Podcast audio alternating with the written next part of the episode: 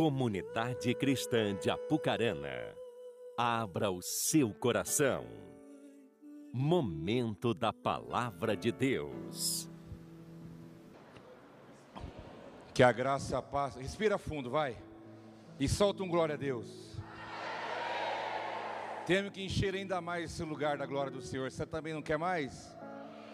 Aleluia. Estavam pensando assim, né?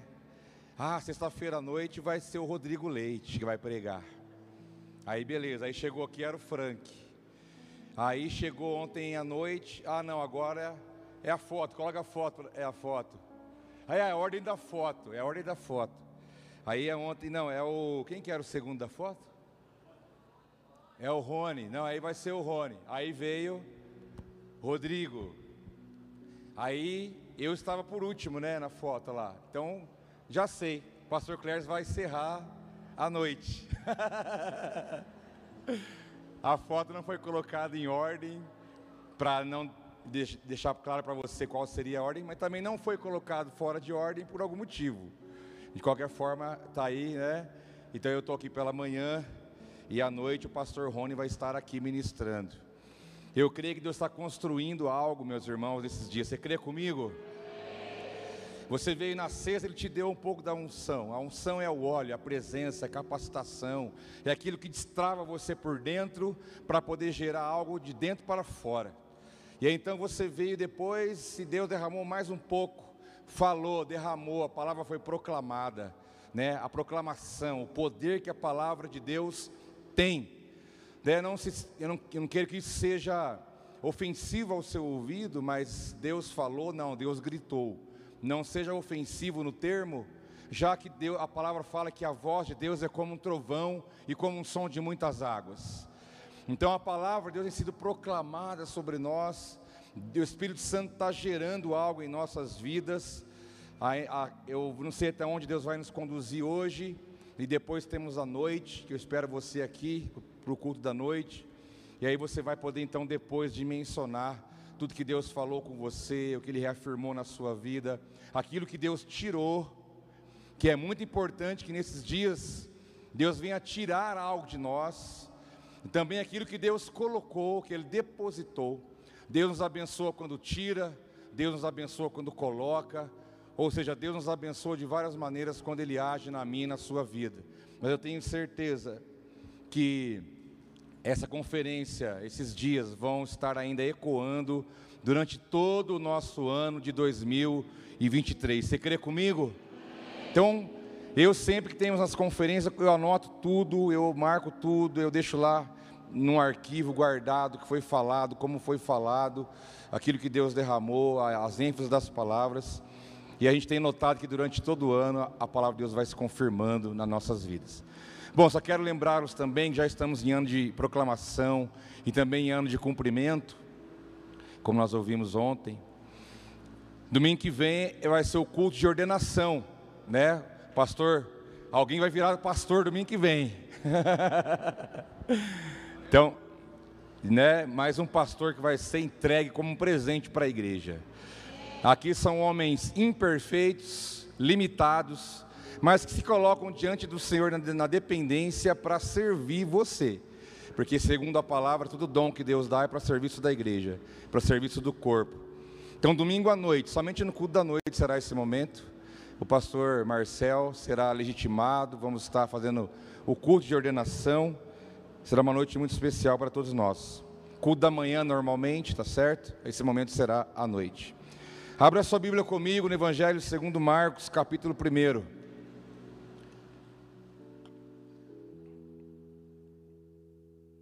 Irmãos, quando eu vou ministrar assim, em algum, em algum lugar que tem mais de uma pessoa que vai ministrar, geralmente quando é um, dois ou três ou quatro, como é dessa vez, eu, eu tenho já um hábito meu de buscar no Senhor a palavra, deixar ela ali, claro, sempre aberta para algo que Deus queira mudar, Deus tem liberdade para isso. Mas eu já venho para sexta noite com a palavra que Deus deu já ali, né, na manga, preparada um, também para que nada que eu venha ouvir durante, antes de ministrar, não venha me influenciar por alguma maneira, Porque já que Deus, Ele comanda tudo, Ele sabe tudo, Ele é o Senhor de tudo, eu tenho certeza que Ele colocou no coração de cada um o que Ele gostaria que fosse falado. E isso nos dá também uma garantia e uma certeza de que Deus, Ele ministra a nós daquilo que Ele quer. E é interessante que, como já aconteceu outras vezes, o Frank foi, foi, foi, ele foi para o meu lado, aquilo que eu vou falar, deu uma passada lá e foi para o outro lado. Falei, ufa. Quando ele falou o texto, falei, quer ver? Já aconteceu de você ir pregar num lugar, alguém que prega antes, quase prega tudo que você ia pregar, né? É, é brabo, né? Aí você vem reforçando aquilo tudo pelo Espírito, pela palavra, e assim vai. Então Frank veio, veio, veio, passou. Falei, quer ver? Ele vai passar lá. Aí ele passou lá, deu a saída. Aí ontem à noite, o pastor Rodrigo Leite também foi, foi, passou lá usou termos, usou palavras, ênfases que eu vou também falar para vocês aqui. Eu falei, Espírito Santo, que coisa boa que o Senhor faz. Nos dá a certeza que o Senhor que está que tá montando e gerando algo mesmo em nossos corações. Você crê nisso, meu irmão? É um só Espírito, é um só Espírito. Marcos capítulo 1 diz assim, versículo 1.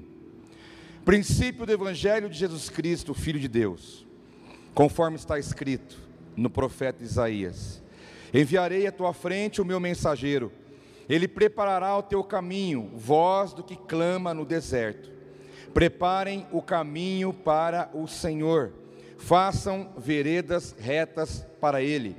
Assim surgiu João, batizando no deserto e pregando um batismo de arrependimento para o perdão dos pecados.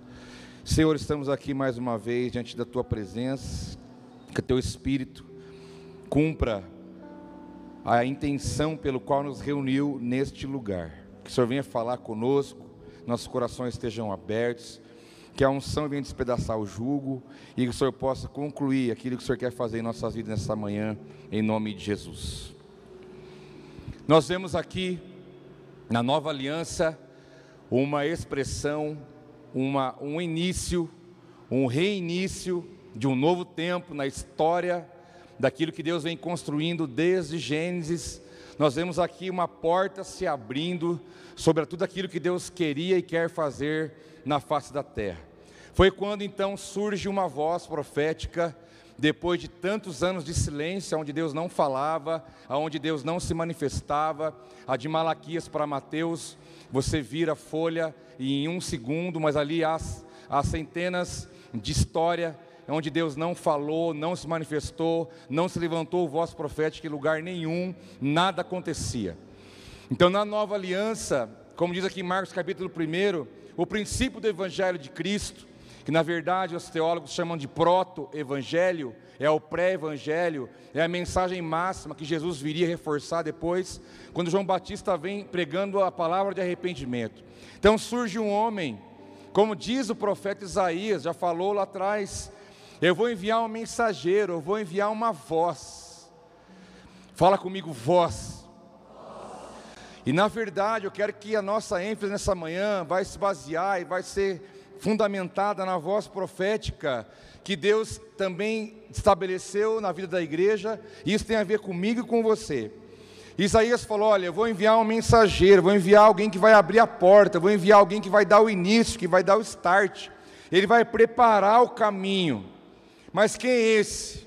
Essa, essa pessoa, ela se apresentou como uma voz que clama no deserto. Uma voz, um homem exótico, um homem separado por Deus, um homem capacitado para tal missão, um homem levantado pelo Senhor, como João Batista, que veio anunciando esse proto-evangelho, pregando arrependimento, pregando salvação, pregando batismo, pregando nova vida, pregando vida com Deus. Aquilo que o pastor Rodrigo disse ontem, ele surgiu como uma voz anunciando, e até ah, isso, isso trouxe uma canção né, para o Degma Marx, que marcou muito até hoje essa música, que ele cresça e que eu diminua. A frase, o versículo máximo de João Batista. Eu estou aqui como uma voz que clama no deserto. Eu estou aqui só para abrir a porta, porque tem alguém muito maior do que eu que vai entrar. Eu estou aqui somente dando início. Esse é o meu propósito. Tanto é que depois de cumprido o propósito, a cabeça foi cortada pela espada E ele então fez o que ele tinha que fazer, ele cumpriu o que Deus levantou ele para cumprir, mas ele veio como uma voz. Quem é João Batista? É uma voz que clama no deserto, é uma voz que vem anunciar aquilo tudo que Deus vai fazer, mas cumprindo aquilo que Deus já falou. João Batista não trouxe uma palavra nova, mas ele trouxe uma palavra que já tinha sido profetizada antes. Ele veio só dizer: chegou o tempo, chegou o tempo. E a palavra voz aqui na Bíblia dá um sentido para nós de revelação. João Batista carregou, ele teve o encargo, irmãos. Houve um encargo sobre aquele homem de através da voz profética. Ele então trouxe uma revelação. E a revelação fala de uma linguagem de uma forma de falar. Linguagem fala de conteúdo. Essa mensagem ela era encorpada por verdades poderosas da parte de Deus. Essa é a voz profética, é a voz que prepara o caminho, mas é a voz que fala aquilo que Deus falou. A voz profética ela, ela é um pouco diferente do dom de profecia. O dom de profecia que está em Coríntios, você recebe o dom de, profetia, de profecia e você profetiza algo de agora ou algo que pode vir a acontecer. A voz profética é diferente. Você pode ser uma voz profética e não ter o dom de profecia que está em Coríntios. São duas coisas diferentes. A voz profética vem anunciando algo da parte de Deus, muitas vezes aquilo que Deus já disse, que Deus já declarou, que Deus já afirmou, que Deus já anunciou por alguém em algum momento, então a voz levanta, trazendo direção, alinhamento, chamando atenção, arrependimento, quebrantamento, reavaliação, análise pessoal, visão, para você poder entender tudo que Deus está querendo fazer naquele exato momento. Então João Batista chega anunciando, preparando o caminho, porque iria chegar aquele que foi citado lá em Gênesis para a serpente. Deus diz: nascerá de mulher um que vai pisar a cabeça. Lá em Gênesis. E João vem preparando o caminho. Chegou a hora do Filho de Deus se manifestar. Mas até então era só uma voz. Era só uma voz, uma voz profética. Então, em primeiro lugar, para a gente mergulhar nessa verdade, é preciso uma sintonia minha e sua. É preciso você sintonizar o teu espírito.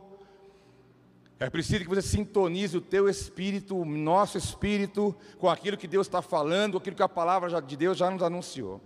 É preciso uma sintonia, porque você pode ouvir chiado, você pode ouvir de uma maneira comprometida. Você pode ouvir, receber na alma e aquilo não vai trazer fruto espiritual para a tua vida. Você pode receber uma palavra somente na tua mente. Olha que legal, olha que interessante. Isso me dá um novo ânimo. Isso é, que, que legal que é saber disso, mas não é isso que Deus quer. Ele não quer falar só na sua mente, só no teu coração, na tua alma, mas é importante que a palavra de Deus, que é a voz de Deus, ela penetre lá no mais íntimo do íntimo, como diz a palavra, na divisa das juntas e medulas, da alma e do espírito, porque a palavra é apta para discernir pensamentos, e é ali que Deus quer falar com você. Então precisamos, antes de mais nada, uma sintonia, um ajuste, para que possamos então entender qual é a nossa parte nesse, nesse contexto de ser uma voz profética no nosso tempo. Você, você tem que entender pelo Espírito Santo e não é por, conven por convencimento humano. O porquê que você está aqui, que você trabalha onde trabalha. Você sabe que sempre eu falo isso. Que senão a vida passa e você não cumpre. Senão você muda de trabalho, muda de casa, muda de bairro, muda de cidade, e você não vai entender nada e vai ficar andando atrás de alguma coisa. Você tem que entender que aonde você está, o contexto que você está, fazendo o que está fazendo, Ali é a oportunidade, ali é o ambiente, ali é o lugar que Deus te colocou, para você também se levantar como uma voz. Mas não é a sua voz, não é aquilo que você acha, não é a sua ideologia, não é o seu conceito, não é a sua filosofia de vida. A nossa voz, ela tem que se calar, para que a voz de Deus possa falar na nossa vida, na nossa casa, onde nós estivermos. É tempo de nós calarmos a nossa voz, meus irmãos. É tempo de nós calarmos nossos argumentos. É tempo de nós calarmos aquilo que nós achamos e pensamos, para que a voz de Deus possa ser ouvida de verdade dentro de nós. Há muitas vozes no mundo, há uma, há uma torre de Babel instalada em todos os sistemas e lugares. e a nossa voz ela está falando, argumentando, justificando, ela está querendo explicar coisas. Não, vamos sintonizar nossa vida com o Espírito Santo, porque você só vai poder ser uma voz em Deus se você ouvir a Deus primeiro. Pode dizer um amém? amém. Eu só posso ser uma voz profética pastor, mas eu sou pecador, eu sou chato, eu sou enjoado, eu sou cheio de coisa, eu já passei tanta coisa na minha vida, já sofri, eu tenho pecados que eu estou lutando contra eles, eu quero vencer, eu quero mudar de vida, irmão. Você pode ser uma voz profética se você ouvir a Deus, depender de Deus e for cheio do Espírito Santo, porque você sabe que Deus não usa perfeitos, Deus usa pessoas que Ele tem na mão. Você ouviu aqui a mensagem de semana passada do homem que Deus usa?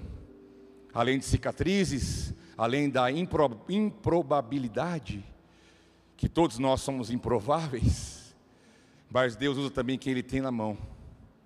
Se você está totalmente na mão de Deus, você será uma grande voz para esse mundo. Mas nós temos competições, tem muita coisa falando na nossa orelha. Além do que eu falei, tem o próprio diabo que diz para você: para com isso, isso não é para você, isso é coisa do passado, isso é coisa para pastor, é para quem está. Pre... Não, irmão, tire esse argumento de Satanás da sua cabeça. Você é e você pode se tornar e ser uma voz profética daquilo tudo que Deus quer fazer. Você está em lugar que eu não estou, você está em lugar que o, que o Elinho não está. Você convive, você anda, como está a realidade dos lugares que você frequenta. Necessitamos de uma, necessitamos de uma sintonia. E Hebreus capítulo 3, versículo 3, 13 a 15 diz: Encorajem-se uns aos outros todos os dias, durante o tempo que se chama hoje de modo que nenhum de vocês seja endurecido pelo engano do pecado, pois passamos a ser participantes de Cristo, desde que de fato nos apeguemos até ao fim a confiança que tivemos no princípio. Por isso é que se diz: se hoje vocês ouvirem a voz, se hoje vocês ouvirem a sua voz, não endureçam o coração como na rebelião. Se hoje será, se hoje se hoje vocês ouvirem, irmãos, Deus está gritando para a sua igreja, meu irmão. Você quer grito maior do que a pandemia que veio sobre nosso lombo? Deus está gritando sobre essa terra, Ele está bradando em alta voz, dizendo: meu noivo, meu filho está voltando para arrebatar e levar uma noiva. Mas não podemos ser egoístas e achar que só tem a ver comigo. Eu tenho um propósito para cumprir esse contexto todo. Se hoje ouvirem, se não há uma pergunta, há uma afirmação. Deus não é se Ele está falando, porque Deus está falando. Deus tem falado com você, meu irmão. Dê um glória a Deus, exalte o nome dEle, agradeça, porque você é um escolhido, um chamado por Deus. Nenhum de nós podemos falar ou afirmar: Deus não, tá, não fala comigo. Nenhum. Pode ser que você não está ouvindo mas não quer dizer que Deus não está falando e não é de hoje. É necessário uma sintonia. É necessário. Aqui diz encorajem uns aos outros durante o tempo que se chama hoje. Hoje é o dia da voz surgir. Encorajem-se uns aos outros. Encorajem-se uns aos outros. A voz, irmão, solta. Solta o que está aí dentro de você, pelo amor de Deus solta.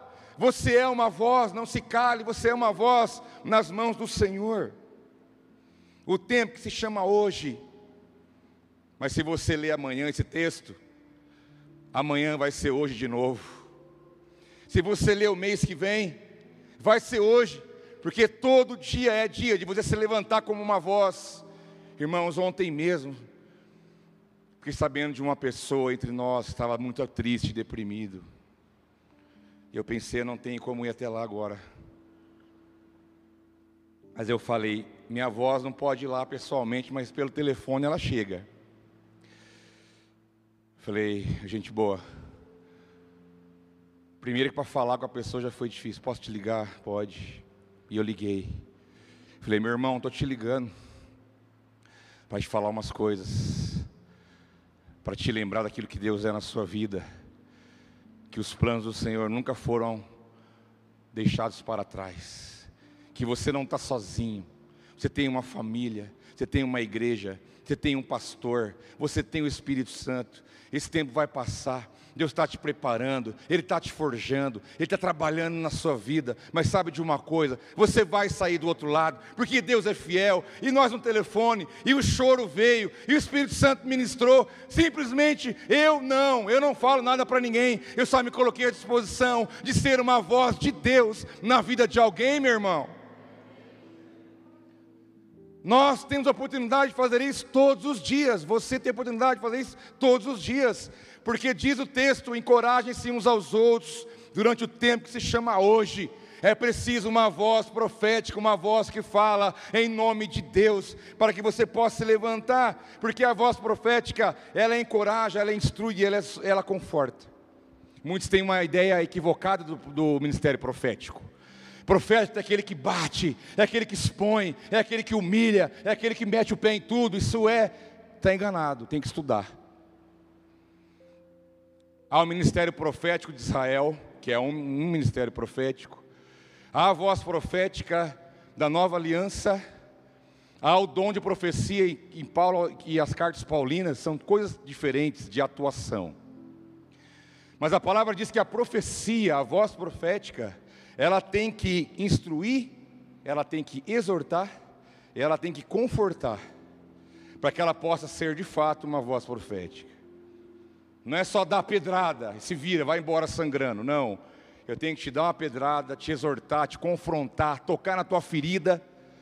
E a, a palavra profética tem que te abraçar e falar: irmão, vem, tem jeito para você. É preciso uma sintonia. Se você, se hoje vocês ouvirem, essa brincadeira.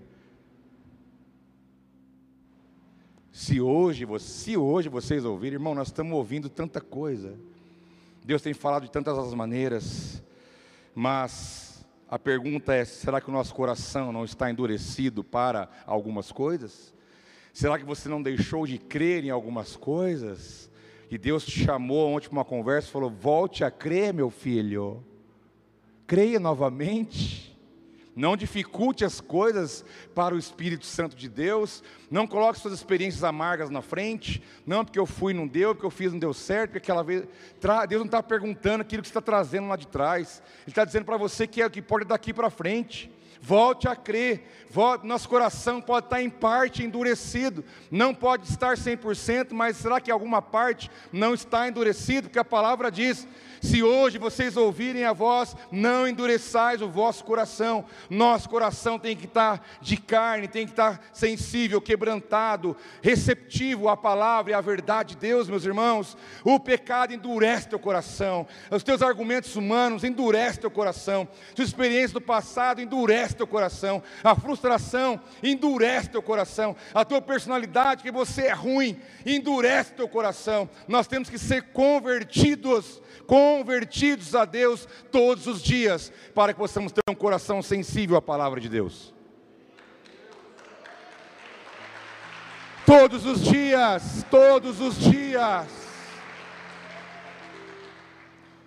Meu filho, o Adão está aí dentro. Deixa, brinca com ele para você ver. Põe o pé na garganta dele. O velho homem está aí dentro. Todos os dias seu coração tem que ser transformado e tocado pelo Senhor. E as irmãs também. A Eva está aí. A Eva está aí. Não se iluda. Ela está aí dentro de você. Dá moral para ela para você ver o que você vai virar. Põe o pé na garganta dela. Para que você possa entender que nosso coração não pode ser um coração enrijecido. Temos que ter um alinhamento, uma sintonia, uma sintonia. Já diz o livro de Apocalipse: quem tem ouvidos, ouça o que o Espírito fala à igreja. Irmãos, eu tenho a expectativa que nessa manhã Deus vai desengasgar você. Sabia? Deus vai, Deus vai desengasgar você. Você está com o negócio engasgado. Outrora porque achava que não podia, outrora porque um dia pôde e por algum motivo hoje acha que não pode mais. Aqueles que têm tudo, mas ficam naquela esperando uma afirmação de alguém, uma liberação. Irmão, está liberado, filho. Vai pregar, vai orar pelos enfermos, vai expulsar demônio, vai falar de Jesus para alguém que trabalha com você. Ah, eu quero que eu unge você, pega o óleo lá, eu viro um balde de óleo na tua cabeça aqui. Está liberado, está legitimado, está com tudo. Mas você tem que desengasgar, meu filho. Solta, solta. Há um espírito dentro de nós clamando para falar em nome de Deus. Há um espírito clamando e gemendo dentro de nós, para poder trazer a realidade, aquilo que Deus quer gerar e construir nesse tempo. Ai, Jesus Cristo. Nós vamos para uma história, falando sobre a voz, meditar um pouquinho na história em segundo lugar, lá de Samuel. Quando o Frank falou, abra sua Bíblia em Samuel, eu falei, quer ver? Samuel capítulo 3. Você não precisa abrir. Eu vou ler os versículos para você. Mas é no 3 que começa a nossa jornada por essa história. Capítulo 3, meus irmãos, fala da história ali. 1 Samuel fala da história de sua mãe, né? Ana e seu pai Eucana não podiam ter filhos. E ela clamava, ela orava, ela chorava, ela desesperada. Ele tinha outra esposa chamada Penina, ela tinha filhos, ela não tinha, ela sentia pior pessoa, por um contexto, por uma cultura.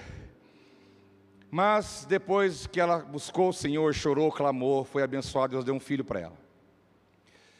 Então Ana e Eucana tiveram um filho chamado Samuel. Samuel de origem levítica por parte do pai.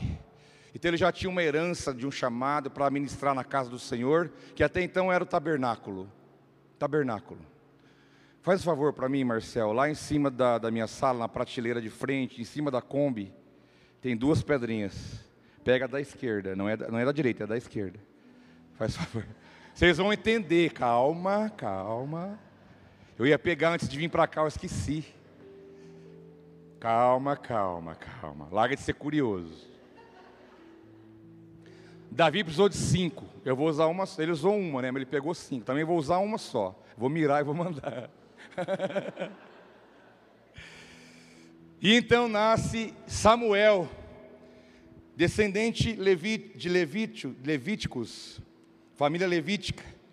Só que a mãe dele fez um tratado com Deus: Senhor, se o Senhor me der um filho, eu vou entregar ele para o Senhor. Pensa bem o que essa mulher fez, é o que todos nós deveríamos fazer. Porque tudo que você não entregar para Deus de volta, você não merece receber da mão dele. Se algo que Deus te deu e você não tem condição de dar para Ele de volta, você não mereceu receber. Mereceu totalmente pela graça, sempre será.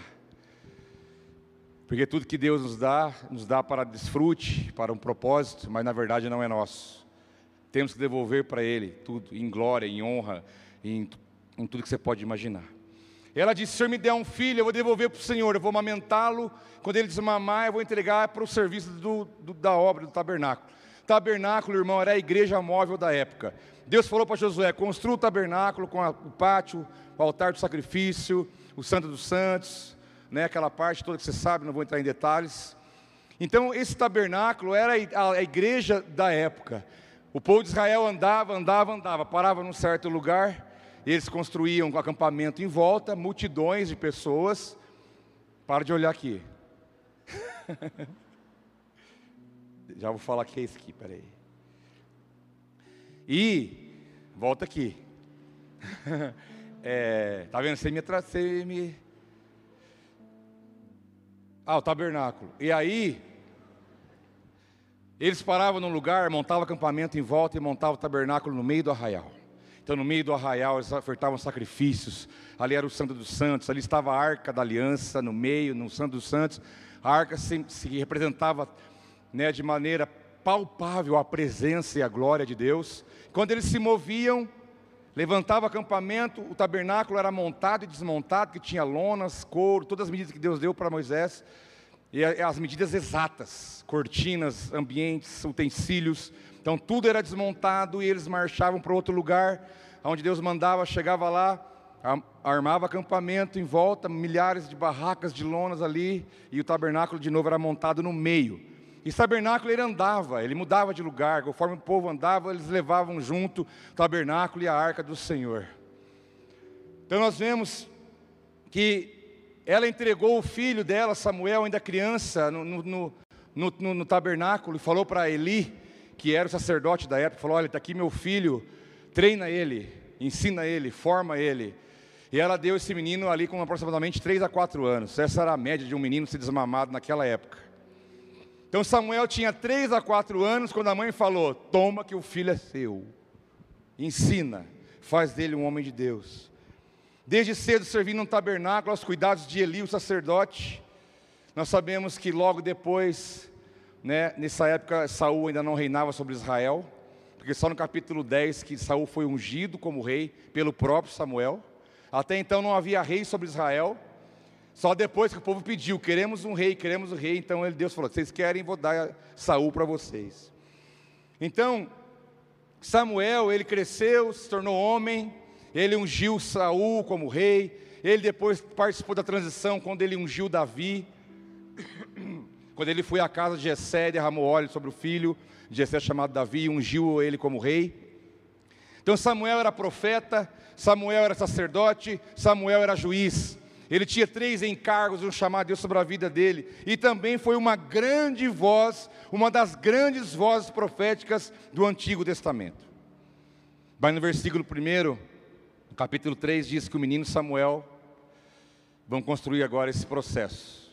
O menino Samuel ministrava perante o Senhor, sob a direção de Eli. Naqueles dias, raramente o Senhor falava, e as visões não eram frequentes. O menino Samuel, ele já estava aqui um pouco maior, e ele ainda foi levantado por Deus com poder e glória ainda quando, quando adolescente. Então Samuel aqui estava aí pelos seus oito, dez anos, e ele ministrava perante o Senhor sob a direção de Eli, que era o sacerdote. Mas diz aqui o contexto que naqueles dias, raramente o Senhor falava. Raramente havia alguma manifestação da voz de Deus e diz que as visões não eram frequentes. Então, o agir de Deus, a manifestação de Deus no, âmbito profético, sacerdócio e outros mais, estava em baixa. Deus não estava falando, Deus não estava manifestando, havia um certo silêncio instalado. Mas diz que o menino Samuel ministrava na casa do Senhor, sob a direção de Eli. Eli era ali alguém levantado por Deus para ajudá-lo no processo. Irmãos, nós temos o Espírito Santo, todos nós temos Jesus disse que Ele ensinaria você todas as coisas. Mas quando Deus pega você, que tem o Espírito Santo, que te ensina todas as coisas, fala, você tem que estar ligado no corpo, para que você possa crescer, tem que estar conectado em juntas e medulas. Você tem, pelas ligações que o corpo cresce, forma e amadurece, então, nesse momento, Deus nos ensina que é necessário nós termos a humildade, submetermos para que alguém fale em nossa vida, para que alguém seja um instrumento na nossa vida, para que alguém também possa ser uma voz na nossa vida. Não é porque você é uma voz profética, um homem cheio do Espírito Santo, cheio de dom, cheio de capacidade, habilidades, dons, talentos, que você não pode, não tem que ouvir ninguém, pelo contrário, nós temos que ter a humildade de nos submetermos a uma voz que fala ao nosso coração. Então Deus pega essa grandeza, o poder, a glória, o Espírito, fala: agora você tem tudo isso, mas ainda ouça alguém. Dependa de alguém no sentido que você precisa de alguém na tua vida. Irmão, você não aprendeu a andar sozinho. Eu tenho certeza que a tua mãe, teu pai ou alguém pegou a toalha, colocou aqui em você e segurava você ficar pedalando no ar, né? Vai, vai, vai, vai. Ou então usava aquelas abençoadas de skin, depois falava que não é bom ficar com a perna igual do Romário. né? Cada um usou a técnica que pôde. Mas você não andou sozinho. Você não aprendeu a comer sozinho. Você não aprendeu a escrever sozinho. Você não aprendeu a falar sozinho. E por que você acha que agora você não precisa de mais ninguém? Perceba não só o chamar de Deus para você ser uma voz, mas pergunte quantas vozes tem perto de você que realmente te, se preocupa contigo. Quantas pessoas têm uma voz que te preocupa, que fala, que te orienta, que chama a tua atenção, puxa a tua orelha. Você tem alguém que faz isso, irmão, você tem que ajoelhar e agradecer. Agradeça alguém chamar, ô oh, meu, o que está acontecendo? Não estou te vendo. Ô irmão, não vai por aí não que você é roubada. Ó, oh, para com isso, está dando mau testemunho. Que foto é essa na, na, rede social? Você não é um homem de Deus, não é mulher de Deus, apaga isso. Você está envergonhando o nome de Deus. Você fica bravo se você ouvir isso? Não, agradeça, porque você precisa de uma voz na sua vida. E podia ter pego Samuel e falar, vou te formar, Samuel. Você vai virar, você vai ser o cara. Não, vai aprender com alguém vai aprender com alguém. Deus não falava, não havia visões, nem, nem visões, nem palavras proféticas, porque, mas em tempos difíceis, os dois continuaram fazendo o que era para ser feito. Você não pode estar só aqui nesses dias, cheio da, da alegria, do ânimo, da presença de Deus. Você tem que entender que a segunda-feira vai chegar, meu irmão. Você tem que entender que você vai enfrentar seus problemas, suas dificuldades, dias difíceis podem vir, mas não deixe de fazer o que Deus te chamou para fazer. Não deixe de fazer o que Ele espera que você faça. Os dias eram maus, a situação era difícil, mas os dois continuavam ali dia após dia. Vem cá, Samuel, você vai ter que usar essa roupa para fazer isso, tem que acender a lâmpada do candelabro, tem que cuidar daqui do templo, tem que cuidar como está a entrada, tem que limpar, tem que organizar, tem que ministrar, temos que fazer. E dia após dia, Deus não estava falando, não havia visões, não havia manifestação, não sentiam um arrepio, não tinha nada, mas eles continuavam convictos que eles estavam fazendo o que Deus chamou eles para fazer. Passe o tempo que você passar, meu irmão, minha irmã, abre o seu ouvido para isso. Não deixe de manter aquilo que Deus diz para você manter. Continue orando, continue crendo, continue buscando, continue perseverando, continue obedecendo, mesmo em tempos que você não está entendendo. Mas sabe de uma coisa? Você vai andar em direção ao seu destino. Você ouviu isso na sexta-feira? Você não vai mudar a rota e perder o que Deus tem para você lá na frente. Eli não deixou de ensinar Samuel de todos os dias fazer o que tinha que ser feito, naquilo que eles tinham como proposta. Uma voz tinha que ser levantada.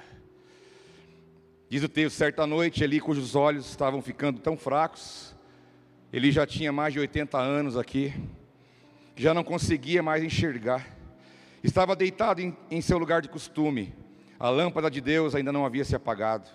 E Samuel estava deitado no santuário do Senhor, onde se encontrava a arca de Deus. Eli já era velho, idoso, não enxergava mais, caminhando já para um tempo difícil fisicamente, não conseguia enxergar, estava deitado como sempre, mas diz o texto que a lâmpada de Deus ainda não havia se apagado. Aqui fala do candelabro. O candelabro tinha que ser aceso, e o que mantinha a combustão era o óleo é o primeiro óleo tirado da prensa da oliva. Primeiro a prensa da oliva tira o óleo do templo que vai para o candelabro, segundo óleo é para a cozinha, terceiro óleo é para feridas e machucados, e depois perfumes e outras coisas mais. Essa é a ordem da prensa da oliva até hoje. O primeiro óleo que sai, ele tem que ir para a casa do Senhor, ele tem que ir para cumprir um propósito no reino de Deus. Então o candelabro era aceso, mantinha-se aceso, ele tinha que cuidar para que ele se mantivesse aceso. Samuel, ainda, ainda jovem, adolescente, criança, tinha essas incumbências, ele tinha essa, essa responsabilidade de ensinamento, de temor, de lidar com o sagrado, de entender onde ele estava, entender o que ele estava fazendo. Irmãos, com 8, 10 anos ele fazia isso. E eu não posso acreditar que você traz teu filho aqui com 8, 10 anos, joga um celular na mão dele, para ele ficar o culto inteiro jogando enquanto o culto está rolando. Você está subestimando teu filho? Aí ele vai amanhã, segunda-feira, aprende matemática, geografia, ciência, coisa que você nem sabe mais. Ele aprende tudo lá, mas ah, ele não entende a palavra, coitado. Ele é pequenininho ainda, ele é bobo. Mas jogar ele sabe, instalar ele sabe, fosse em tudo. Eu não quero mais crianças e jovens, adolescentes com celular na mão aqui dentro. Isso é uma afronta, é um desrespeito. Filho, vai jogando aí enquanto o pai ouve uma palavra e ergue a mão aqui um pouco. Vamos aprender. Não subestime teu filho, ele aprende, ele recebe. Se você fizer a coisa certa, ele vai ser uma pessoa certa. Ana não falou, ah, quando ele tiver uns 15, 16 anos ou 18, ou ele, eu trago ele aí. Até lá eu vou ensinar ele a jogar Free Fire, ficar assistindo série de Netflix. Eu vou ficar deixando ele dormindo o dia inteiro.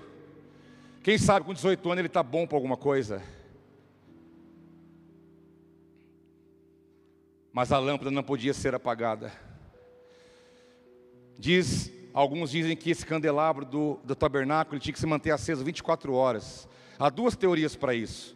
Que a lâmpada não se apagava nunca, mas alguns diziam que a lâmpada ficava acesa durante a noite e que durante o dia ela se mantinha apagada, depois acendiam de novo. Tinha esse processo.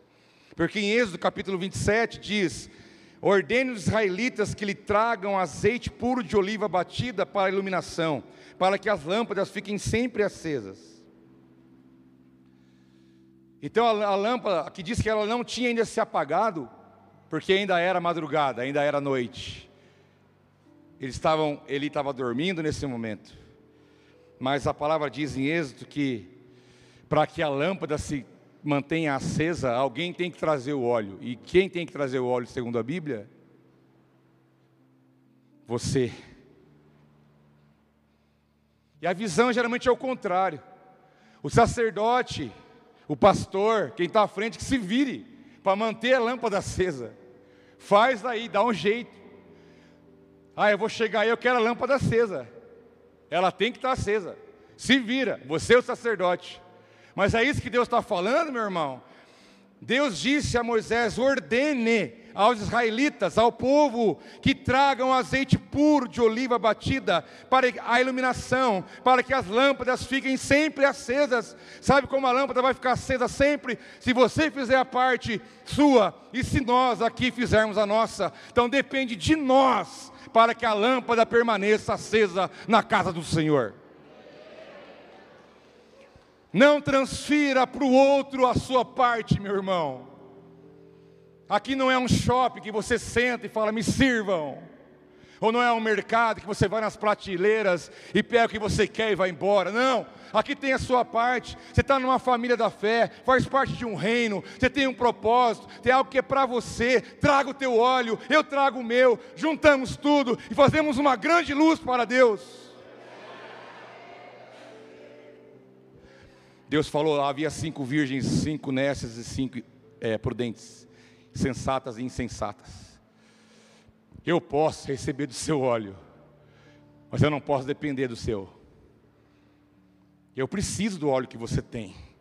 Você precisa do óleo que eu tenho. Mas eu não posso não ligar para o meu e ficar esperando depender do seu. A Bíblia me orienta, não, seja prudente, mantenha a sua lâmpada e o seu reservatório de óleo. Para quando o noivo chegar, você não ser pego com as lâmpadas apagadas.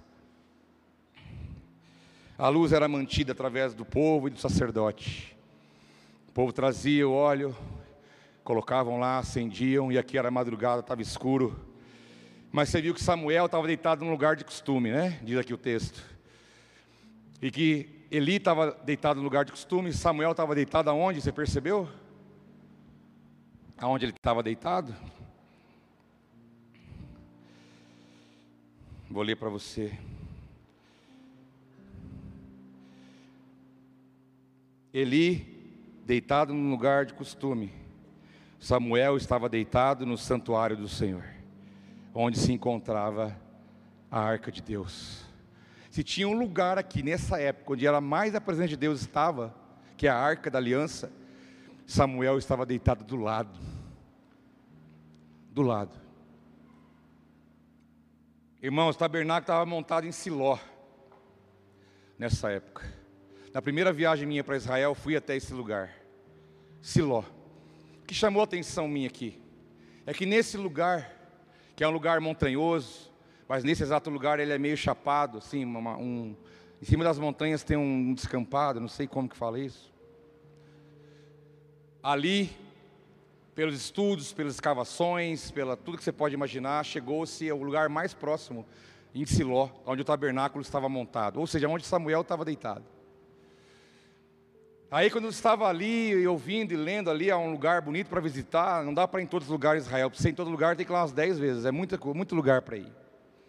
Aí disseram, ó, aqui, nesse exato lugar, o tabernáculo ficou montado nesse lugar, por 369 anos. Falei, meu Deus, Quase quatro séculos, o tabernáculo montado naquele lugar. Quanta coisa não aconteceu ali. Inclusive o que eu estou lendo para você na Bíblia agora. Ali estava montado o tabernáculo, ali estava Eli, ali estava Ana quando teve seu filho, ali estava Samuel sendo ensinado, em Siló. Eu falei, eu preciso levar um pedaço desse lugar embora. Essa pedra, ela estava ali bem próximo. E eu falei, ah, você pertencia a uma rocha. Você foi testemunha direto e indiretamente de tudo que aconteceu aqui. Falou, oh, eu não creio em você, você não tem poder nenhum. Você não tem poder nenhum para nada, mas você é um registro. E eu falei, eu preciso levar um pedacinho do lugar onde Deus se manifestou durante 369 anos. E ela está ali para me lembrar da glória e da presença da manifestação de Deus. Aí a segunda vez eu fui e trouxe uma, ali pertinho do muro das lamentações. Irmão, não conta para ninguém. que um dia vou ter, vou ter que fazer a pedreira. Mas toda vez que eu for, vou trazer de um lugar específico para registrar esse, esse, trabalhar. Ah, essa aqui é. Ê, Samuel, trouxe as duas, hein?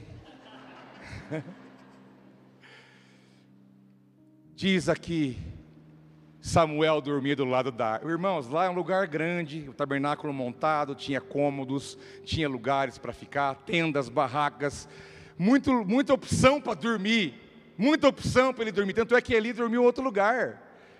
Mas o menino falou: Não, eu quero dormir do lado da arca de Deus.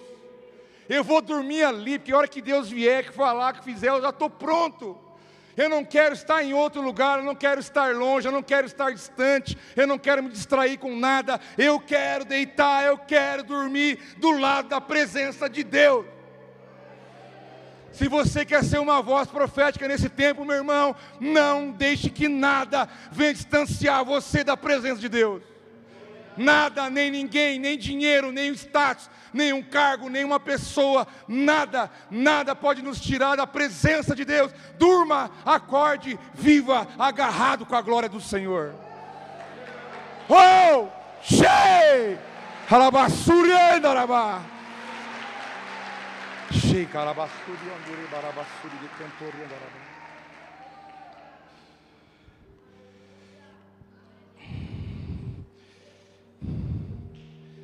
Samuel deitado próximo à arca. Então ele estava no lugar certo, na hora certa. Então diz o texto que Samuel estava ali deitado, dormindo. Então ele ouve uma voz, bem Vê bem, uma voz falou com ele: Samuel, Samuel, respondeu: Estou aqui. Correu até Eli, o homem velho, e disse: Estou aqui, o senhor me chamou. Eli, porém, disse: Não, não chamei, vai dormir. Na minha versão ultra mega hiper atualizada, para a gente caminhar no texto. Então ele foi e se deitou de novo. Passado um tempo, de novo o Senhor chamou, a voz veio de novo: Samuel. E Samuel se levantou e foi até Eli de novo, o homem velho e idoso, estou aqui, Senhor. O Senhor me chamou. Ele disse: Eli, meu filho, não chamei. Volte e deite-se. Samuel ainda não conhecia o Senhor e a palavra do Senhor ainda não tinha sido revelada para ele. A ênfase do texto. Duas vezes Samuel ouviu a voz do Senhor falando com ele. Mas ele não discerniu, não entendeu, ele foi até o outro, falou: Você está me chamando? Está precisando de alguma coisa? O que aconteceu? Não, não sou eu, não, vai dormir. Mas ele não entendeu, não discerniu, porque ele ainda disse que a palavra não tinha sido revelada para ele. Ele não conhecia o Senhor. Quantos anos trabalhando no tabernáculo, quantos anos acendendo lâmpada, quantos anos recebendo ensinamento, quantos anos, mas ele não conhecia o Senhor, meu irmão. Isso pode acontecer neste lugar aqui. Não permita passar pela vida e não conhecer o Senhor de verdade. Nós temos que conhecer o Senhor temos que saber o cheiro dele, temos que entender o, o, tom da sua voz, temos que conhecer o que ele gosta, o que ele ama, o que ele valoriza. Eu tenho que saber quando ele chega, eu tenho que saber, ele chegou, ele está aí, eu conheço esses passos, eu conheço essa voz, eu tenho que conhecer o Senhor. Nós precisamos caminhar e prosseguir em conhecer o Senhor, meu irmão.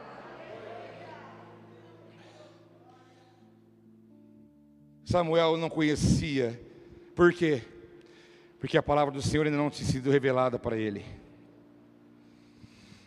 Nós vamos ser desengasgados aqui. Eu não aceito que ninguém que caminha ao meu lado junto comigo não conheça o Senhor e não conheça Sua palavra. Eu vou me desgastar até a última gota do meu sangue para continuar pregando, ensinando, estimulando, para que você tenha revelação de quem Jesus é. É preciso revelação, sabe por quê? Porque Deus só falou quando alguém passou a ouvir. Deus chamou. Quem? Não, não sabe. Então Deus não falou nada. Deus chamou de novo. Não falou nada. Porque ele não conhecia ainda, ele não ia ouvir, não ia entender nada que Deus ia falar para ele. Então Deus insistiu pela terceira vez: Samuel. Ele se levantou, foi até ele e disse: Estou aqui, o Senhor me chamou. Então ele percebeu que o Senhor estava chamando o menino, ele disse: Vá, deite-se. Se ele chamá-lo, diga: Fala, Senhor, pois o teu servo está ouvindo. Então Samuel foi se deitar. Ele discerniu, tem alguma coisa acontecendo. E uma pessoa ajudou ele a ouvir a voz de Deus. Saiba de uma coisa, tem um papel muito importante nessa vida. É você ajudar para que pessoas ouçam a voz de Deus. Tem pessoas que estão chamando, chamando, chamando e tal. Quem, da onde, o que, quando. Mas cadê o Eli que vai se levantar? Cadê a voz que vai falar: Ô, oh, Deus está falando com você, presta atenção nisso. Se posicione dessa maneira, sai dessa vida que você está levando. Se coloque na presença de Deus, vai ouvir, fala para Ele que Ele vai te ouvir, você vai entender o que Ele está falando para você. É importante você entender que você pode ser alguém que vai ajudar o outro a ouvir a voz de Deus, mas sabe de uma coisa, alguém vai ser usado para ajudar você também a ouvir a voz de Deus, e assim nós caminhamos. Ele instruiu o menino, foi usado por Deus naquele momento, meio avançada idade, recebeu uma instrução. Eli foi sacerdote, juiz de Israel durante 40 anos. Então diz que o Senhor voltou a chamá-lo. E Samuel, duas vezes, Samuel, Samuel. Então Samuel diz: Fala, pois o teu servo está ouvindo. E o Senhor disse a Samuel, dois pontos, abre aspas. Ou seja, agora você está pronto para ouvir. Você está pronto para ouvir. Você agora vai entender o que eu vou falar. E Deus disse: Vou realizar em Israel algo que fará tinir os ouvidos de todos que ficarem sabendo. O Senhor só fala quando alguém está pronto a ouvir. Você falou, Samuel, anota aí, eu vou fazer uma coisa que vai abalar a estrutura. Eu vou fazer algo que vai tinir os ouvidos de todos que ficarem sabendo. E nesse momento, irmão, Deus fala uma palavra para Samuel difícil. Difícil. Porque Deus anunciou para ele um juízo que faria sobre a casa de Eli. Você acha que é fácil ser voz profética? É fácil só falar o que agrada? E quando Deus te der uma palavra que vai contra a vida que a pessoa está levando? Você fala, vai lá e fala para ela que ela vai morrer, que ela vai acabar, vai acabar com a vida dela, o casamento dela.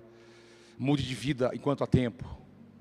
O Senhor falou que Ele pode restaurar a tua família, mas se levante, mude, seja homem, seja mulher, assuma tua posição.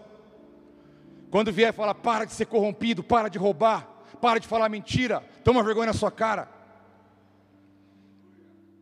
A voz profética, se ela tem o compromisso de falar o que Deus está falando, então não tem que temer o que vai falar, quem tem que se preocupar é o outro lado que vai ouvir a verdade. Deus falou para Samuel: Samuel, eu vou trazer juízo sobre a família de Eli, Samuel.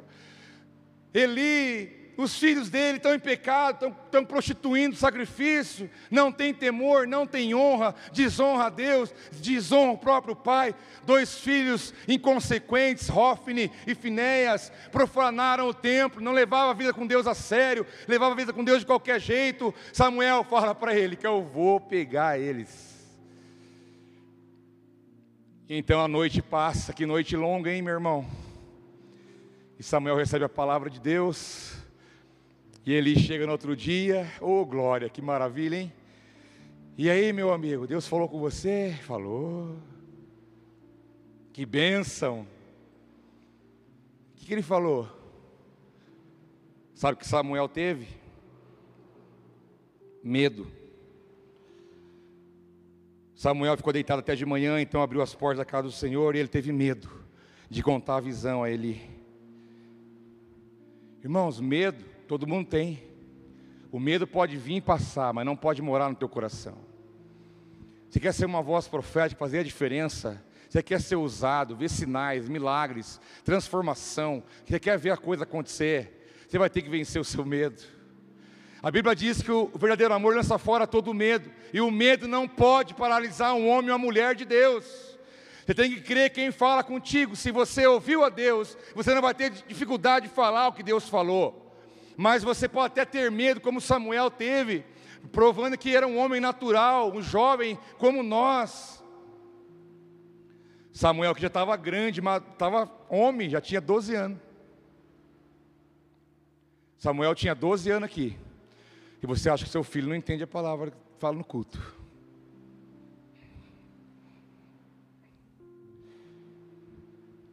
E Samuel e Eli falou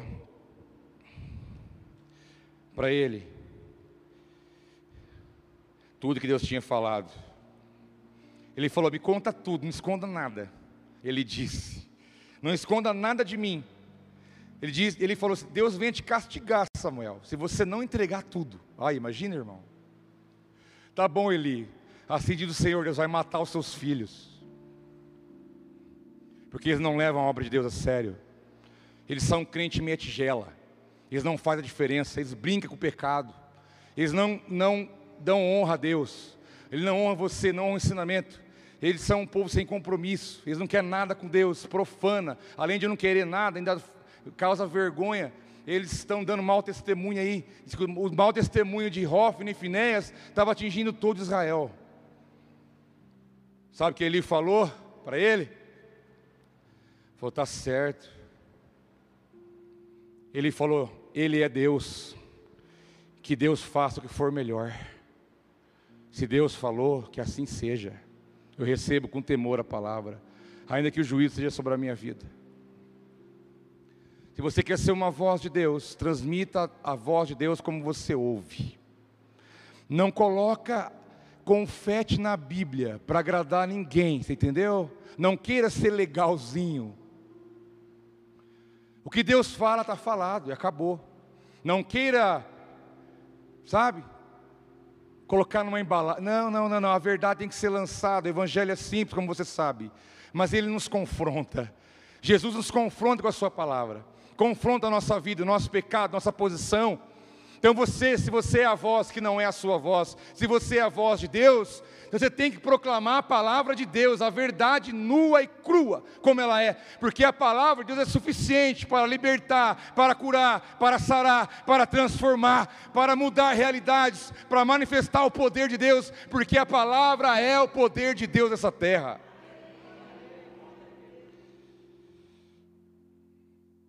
E ele recebeu a palavra e houve juízo sobre a família. Depois a história conta que os filisteus vieram contra Israel, levaram a arca embora, roubaram a arca de Deus. Chegou lá, começou a morrer gente. Tira essa arca daqui. Aí depois levou para outro lugar, começou a morrer gente. E aí nessa Hofni e Finés morreram nessas batalhas. A arca depois voltou. Eli morreu depois, um pouco mais para frente, mas a palavra de Deus se cumpriu. E diz que todo Israel, de Dan até Berseba, reconhecia que Samuel estava confirmado como profeta do Senhor. Essa voz profética, ela exortou os sacerdotes, ela julgou Israel, ela ungiu o rei, ela trouxe conforto, trouxe consolo, trouxe confronto. Mas Deus disse que a palavra de Samuel era respaldada Diz que de Dan até Berseba, todo o território de Israel naquela época, todos reconheciam que Samuel era uma voz profética, que Samuel era um profeta do Senhor. Todos entendiam a voz que profetizava, e o Senhor continuou aparecendo em Siló, onde havia se revelado a Samuel por, por meio da sua palavra. É a voz profética para esse tempo diz Paulo aos Coríntios, que profetiza fala aos homens, edificando, exortando, consolando. A sua voz profética, a sua voz, porque se você ouve a Deus, você vai falar em nome dEle. A voz profética fala o que Deus já falou, você não vai inventar moda. Mas aquilo que você for usado por Deus, lá na tua casa, no teu trabalho, na sua cela, irmãos, pelo amor de Deus, se você estava aqui ontem à noite, meu irmão, joga a chave da sua casa aqui. Você não pode ficar parado diante da palavra que você ouviu ontem. Se você ficar parado, você está em pecado. Você já estava em pecado, agora se continuar, vai ficar mais pecado ainda. E eu coloco não peso sobre você, eu coloco responsabilidade diante do que Deus está falando nesses dias. Não se esconda, não justifique, para de manha, para de conversinha fiada, assuma posicionamentos, pega a chave da tua casa e joga aqui. Fala, Senhor, eu vou começar na minha casa, vou reunir meus filhos, minha esposa, não importa se é um, se é dois, se é três, vamos juntar aqui uma vez por semana, Jesus. Vamos pregar a palavra aqui, vamos fazer dessa casa uma luzeiro, um luzeiro na cidade. Dessa casa vai ter uma voz que vai ecoar da palavra de Deus. Irmão, começa hoje uma reunião na sua casa, vai pregar a palavra. E sabe o que você faz depois? Vai convidando quem aparecer no teu caminho. Quem quiser ir, foi. Quem não foi, Deus vai mandar. Ele que faz isso, não é você. Você não pode ficar parado diante da responsabilidade que Deus derramou sobre nós, como igreja nessa cidade, nas cidades vizinhas. O que nós temos para pegar aí para fora é as nossas reuniões nas casas. Ah, não gosto de célula, então tira o nome de célula, põe outro nome. Para mim não muda nada. Importante que você reúna ali com as pessoas e pregue a palavra de Deus. Começa uma célula familiar ali, irmão. Depois você manda para nós, ó pastor, estou fazendo uma reunião aqui, ó, quarta-feira, sete e meia. Está no endereço tal, beleza. Surgiu alguém que mora aí perto, eu vou mandar aí para você. Mas irmãos, vamos nos levantar. Enquanto você está engasgado, com a voz não sai, esse mundo está de perna para o ar. O diabo está deitando e rolando. Se o diabo deita e rola na vida de meia crente, meia boca, imagina de quem não conhece nada. Você entendeu? Você tem ouvido, desentope, e ouve o que Deus está falando para nós. Vamos levantar como uma voz. A Pucarana tem que saber que há um rei que ruge aqui, há um leão que ruge aqui. Aqui não é a cidade de idolatria, não, isso vai cair por terra. Aqui não é a cidade feia, não. Aqui não é a cidade que. Não. Aqui é uma cidade abençoada. O reino vai se multiplicar nesse lugar. Vidas serão saradas, transformadas, convertidas, libertas pelo poder da palavra. Mas a Bíblia diz uma coisa: a Bíblia diz: como ouvirão se não há quem pregue? Se não houver uma voz, se não houver uma voz, como ouvirão? Como ouvirão. É o nosso tempo. É a nossa palavra, que é a voz de Deus, vai edificar, vai exortar e vai consolar. Ela vai cumprir o seu propósito. Aí você fala, mas pastor, eu, eu, você quer mais um para arrancar todos os seus argumentos, você não tem onde pular mais? Você quer mais uma? Eu vou te dar a última. Isso pega todos nós. Irmãos, o Rodrigo Leite, ele tem me desafiado para coisas que eu falo, Senhor da glória, porque ele tem chamado para a Europa. Ele fala que os irmãos lá ligam chorando, manda alguém pregar para nós. Não tem ninguém para pregar aqui. Rodrigo, quando você vai vir? Manda. Isso é Alemanha, é Irlanda, é Polônia, é toda aquela área lá que você conhece, como também a necessidade da Europa inteira. Falei, Rodrigo, nós temos um encargo com a África, mas nós estamos abertos. Deus quiser nos mover para lá, Deus vai mover em nosso meio. Quem sabe Deus não fala com você que você vai embora para lá. Não é para ganhar dinheiro, não, irmão.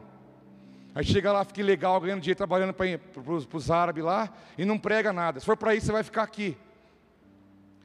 Se for para ir lá estudar inglês, pregar a palavra, fazer o reino de Deus manifestar lá, não importa em que alcance seja, se coloque diante do Senhor para isso. Quem tem fronteira é nós, Deus não tem. E Ele vai usar a minha a sua vida onde Ele quiser. E nós temos que estar apenas abertos a isso. Mas enquanto você não vai para a Europa, para a África, para a Ásia, para a Austrália, Oceania, vai amanhã lá onde você trabalha e seja uma bênção lá onde você está. É ali, teu campo é ali. Ali é o lugar onde você mora, onde você trabalha, onde você compra pão, onde você faz a unha, onde você faz a barba, porque agora os caras estão metidos. Aonde vocês fazem a barba, vocês deitam na cadeira e ficam ali duas horas. Eu queria ter barba para isso. Eu não posso deixar a barba igual o Papai Noel, aí fica ruim. Aí eu vou para 10 anos a mais. Por último, irmão, agora você abre o ouvido. Você veio aqui para Deus desengasgar você. De te dar uma voz poderosa, não sua, a voz dele vai ecoar através de você. Irmão, para, não fala para mim, ai pastor, não dá, ai pastor, não sei o quê. Que dia que você ouviu falando isso? Nesses, que dia que você ouviu falando, ah irmão, é verdade, né, é difícil, sabe como é que é, eu entendo a sua luta, eu entendo a sua dificuldade. Que que eu falei para você, irmão, deixa quieto, faz não. Eu acho que é, se sabe, né? Pelo amor de Deus, mata esse demônio na sua vida. Se tratando de pregar, de fazer a obra de Deus, não tem difícil. Tem só o querer e o não querer. Seja uma voz. O mundo precisa ouvir o que você carrega aí dentro. Paulo diz, Coríntios 14, 31, pois vocês todos, diga comigo, todos, Todos. Todos. Eu não disse nem todas, nem todas. E nunca você ouviu falar isso. O todos é um assassinato à língua portuguesa. O todos vem do latim e já inclui homens e mulheres. Você não precisa falar nem, ó, boa noite a todos e a todas. Isso é bobeira. Partir da língua não existe isso. Se eu falar que a paz seja com todos, eu já estou incluindo tudo, isso gramaticalmente provado. Mas vamos voltar aqui. Estou falando que está em alta essas, essas babaquices da esquerda aí, entendeu? Desculpa o meu, meu desabafo. Mas vamos voltar aqui. Pois vocês todos, diga todos. Então fala agora, eu. Porque se você fala todos, é alguém, não, é você, meu cabra. Pois todos vocês podem profetizar cada um por sua vez, de forma que todos sejam instruídos e encorajados. Irmãos, não é um, não é dois, não é três, não é cinco, não é uma classe, não é uma, alguém mais novo, não é o mais velho, não é homem, não é só criança, não é só quem sabe, é todos. Todos podem profetizar. Todos podem se levantar como uma voz para manifestar as obras do Senhor. Levante sua voz na sua casa, dirija o carro na cidade, liberando palavra. Não reclame, não murmure. O mundo precisa ouvir a sua voz. A voz, aquilo que você já ouviu de Deus, declare. Não deixe a circunstância, o sentimento, aquilo que está à sua volta, calar a sua voz. Levante-se em nome de Jesus e declare a palavra de Deus. Você é uma voz, meu irmão. O Espírito Santo está queimando, ele quer soltar a tua voz. Vamos orar por isso. Vamos pedir a unção para isso. Vamos pedir a unção de Deus para isso. Me dá mais uns minutinhos. Me dá mais uns minutinhos, irmão. Você não pode ir embora sem receber a cereja do bolo. Tudo isso é possível. Se estivermos debaixo da unção de Deus. Nós não podemos, mas o Espírito Santo pode através de nós. Você não sabe até onde a sua voz será ouvida. Não cale-se. Trabalhe, tenha sua vida natural. Compre, vende. Mas aonde você estiver, vai liberando palavras. Prega o Evangelho. Diga para o caído: você pode se levantar. Diga para aquele que está desesperançoso: diga há uma esperança para você. Diga para aquele que acha que não tem mais jeito: fala, tem jeito, para o meu Deus tem jeito. Diga para aquele que está que está com medo da situação do nosso país, diga: não, nosso Deus reina sobre nós, Ele cuida dos seus. Levanta! Que a sua voz venha ecoar em nome de Jesus. Vamos adorá-lo, vamos adorá-lo. Vamos adorá-lo. Vamos adorá-lo, vamos adorá-lo. Shibarabalabasuri de cantori andereba. Shete cantará. Você é uma voz poderosa, meu irmão. Se levante debaixo do poder do Espírito Santo. Se levante em nome de Jesus. Deus vai te usar do teu jeito. Ele vai te usar do teu jeito. É Ele quem faz. Apenas se coloque, se entregue, entregue totalmente diante dele.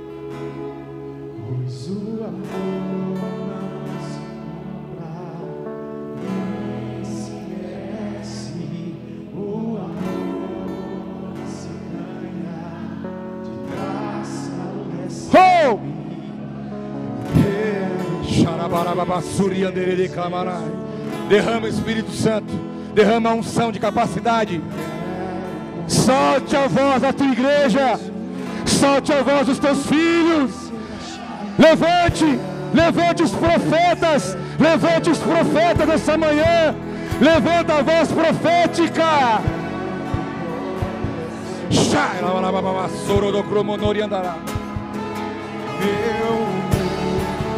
do cromonori andará. Oh, vem Espírito, vem, vem, vem, vem. Xarabalabalabalabasuri de cantoria.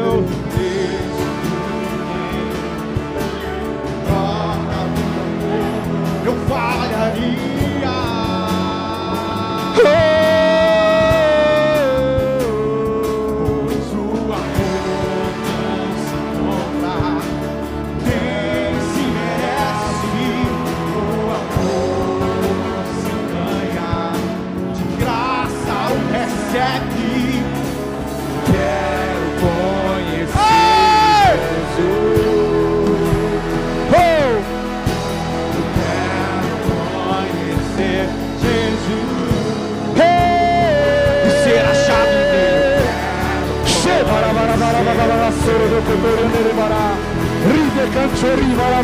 Andará.